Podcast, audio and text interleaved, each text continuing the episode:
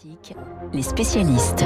Il est 7h39, l'heure de retrouver comme tous les mercredis sur notre antenne et dans les spécialistes, le monsieur cinéma de Radio Classique et du quotidien Le Monde, j'ai nommé Samuel Blumenfeld. Bonjour Samuel. Bonjour Renaud. Les sorties de ce mercredi 30 novembre dans un instant, mais un mot pour commencer sur cette vente organisée par le réalisateur euh, Michel Azanavicius au profit de la reconstruction de l'Ukraine. Hein, vous avez entendu le reportage de Victoire Fort dans le journal de 7h30, la lettre de Cyrano, des objets d'OSS 117, une machine à écrire de, de Tom Hanks, euh, le tout grâce au contact d'Azanavicius, le réalisateur de The Artist est un homme très très engagé.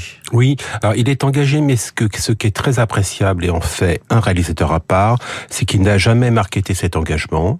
Cet engagement politique a toujours été structurant dans sa carrière. Ouais. Euh, il était à peine connu, c'est-à-dire qu'en fait, il était tout, tout juste le réalisateur de, SS 117. Il avait produit un documentaire de Raphaël Glucksmann sur le génocide rwandais qui s'intitulait Tuer les tous. Il a toujours été discret et efficace et s'est distingué par ses actes dans son engagement politique. Voilà, discret et efficace, c'est une, une assez belle définition effectivement de son engagement. Les sorties de ce mercredi 30 euh, novembre, alors on peut signaler le lycéen de, de Christophe Honoré, on va y revenir, mais rendez-vous avec Léo de Sophie Hyde, mais c'est aussi, et c'est ce film hein, qui retient votre attention. Fumer fait tousser, signé Quentin Dupieux. Alors un comique, on le connaît, hein, fondé sur l'absurde. Samuel, alors vous allez tenter euh, le pitch en, en, en, quelques secondes de ce film totalement étonnant. C'est pour un moins un pitch audacieux. Alors c'est véritablement un challenge posé aux chroniqueurs. Donc, et vous allez le relever avec talent, j'en suis absolument. sûr. Absolument. Alors je m'y prête. Il s'agit de cinq super-héros en combinaison années 70, ce qui déjà est quand même un challenge compliqué. Oui, sur l'affiche, un petit côté Power Rangers, hein, quand même. Absolument, ouais, tout ouais. à fait. On va dire, ce sont des, des, des super-héros du pauvre, des super-héros low cost. Et donc, leur mission consiste à éradiquer des animaux géants, ouais. mais surtout, et ça c'est très important, à prévenir les humains contre les dangers du tabac. Alors tiens, un petit extrait de la, la bande-annonce. Fumer c'est nul, ça fait tousser.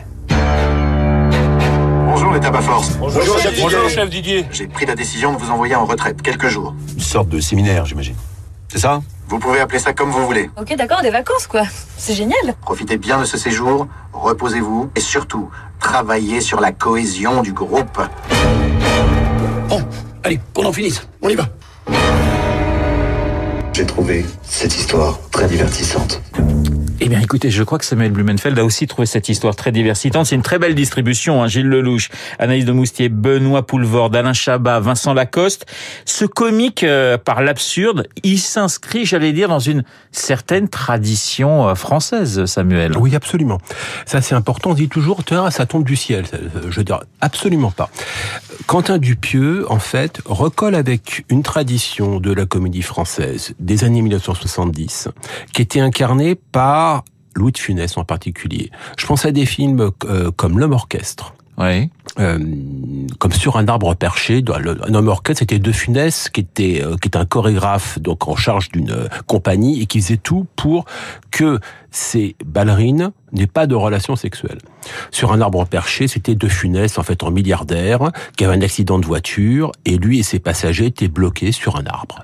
Leur voiture américaine bloquée sur un arbre. Donc c'était une tradition dadaïste du cinéma français, qui était extrêmement prisée par le public, et avec laquelle Quentin Dupieux se reconnecte de manière, en fait, assez audacieuse. Alors, Quentin Dupieux, c'est Le Dain, par exemple, qui est un film totalement euh, hallucinant. Est-ce qu'on est dans la même veine avec, euh, avec, avec ce nouveau film? Ah, On est absolument, on est on est véritablement sur le sur le même sillon. Je dirais, mais chaque film de Quentin Dupieux est est un défi posé à notre bon sens. Parce que bon, le Dain avec avec Jean Dujardin, c'était quand même un individu qui dé, qui développe une obsession pour son blouson en daim. C'est ouais. pour le mois particulier, il faut tenir une heure et demie là-dessus quand même.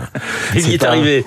Voilà, ou sinon vous aviez Mandibule plus récemment, qui était sur deux comparses qui veulent gagner de l'argent en dressant une mouche encore une fois, c'est ce qui s'appelle un sujet qui recourt, qui fait, qui fait recours à notre imagination. Ou plus récemment, vous aviez à six mois, incroyable mais vrai, avec Alain Chabat et Léa Drucker, sur un couple qui achète une maison et qui découvre qu'un conduit euh, leur permet de faire un saut temporel de 12 heures dans le futur. Donc véritablement, nous sommes dans un cinéma différent. On, trouve, on constate souvent que le cinéma français est assez conformiste, et quand même il est régulièrement conformiste, mais pas tout à fait avec Quentin Dupieux. Alors, je le disais, très belle distribution. Hein. Je citais Gilles Lelouch, Anaïs de Moustier. Il y a aussi Vincent Lacoste. Un mot sur Vincent Lacoste. Il n'a pas 30 ans. Il est déjà dans le paysage euh, français bien, bien installé. Et c'est vrai qu'il a, il fait des choix qui sont euh, euh, très intéressants. C'est-à-dire qu'il passe d'une énorme production à des films d'auteur et il est toujours très bon. Tout à fait. C'est une on, on, se rend compte et, bon le hasard, les, hasards de la distribution font que Vincent Lacoste est dans deux films aujourd'hui. Le lycéen de Christophe Honoré. On en dire un mot. Voilà et Fumer, Fumer fait tousser de euh, Quentin Dupieux.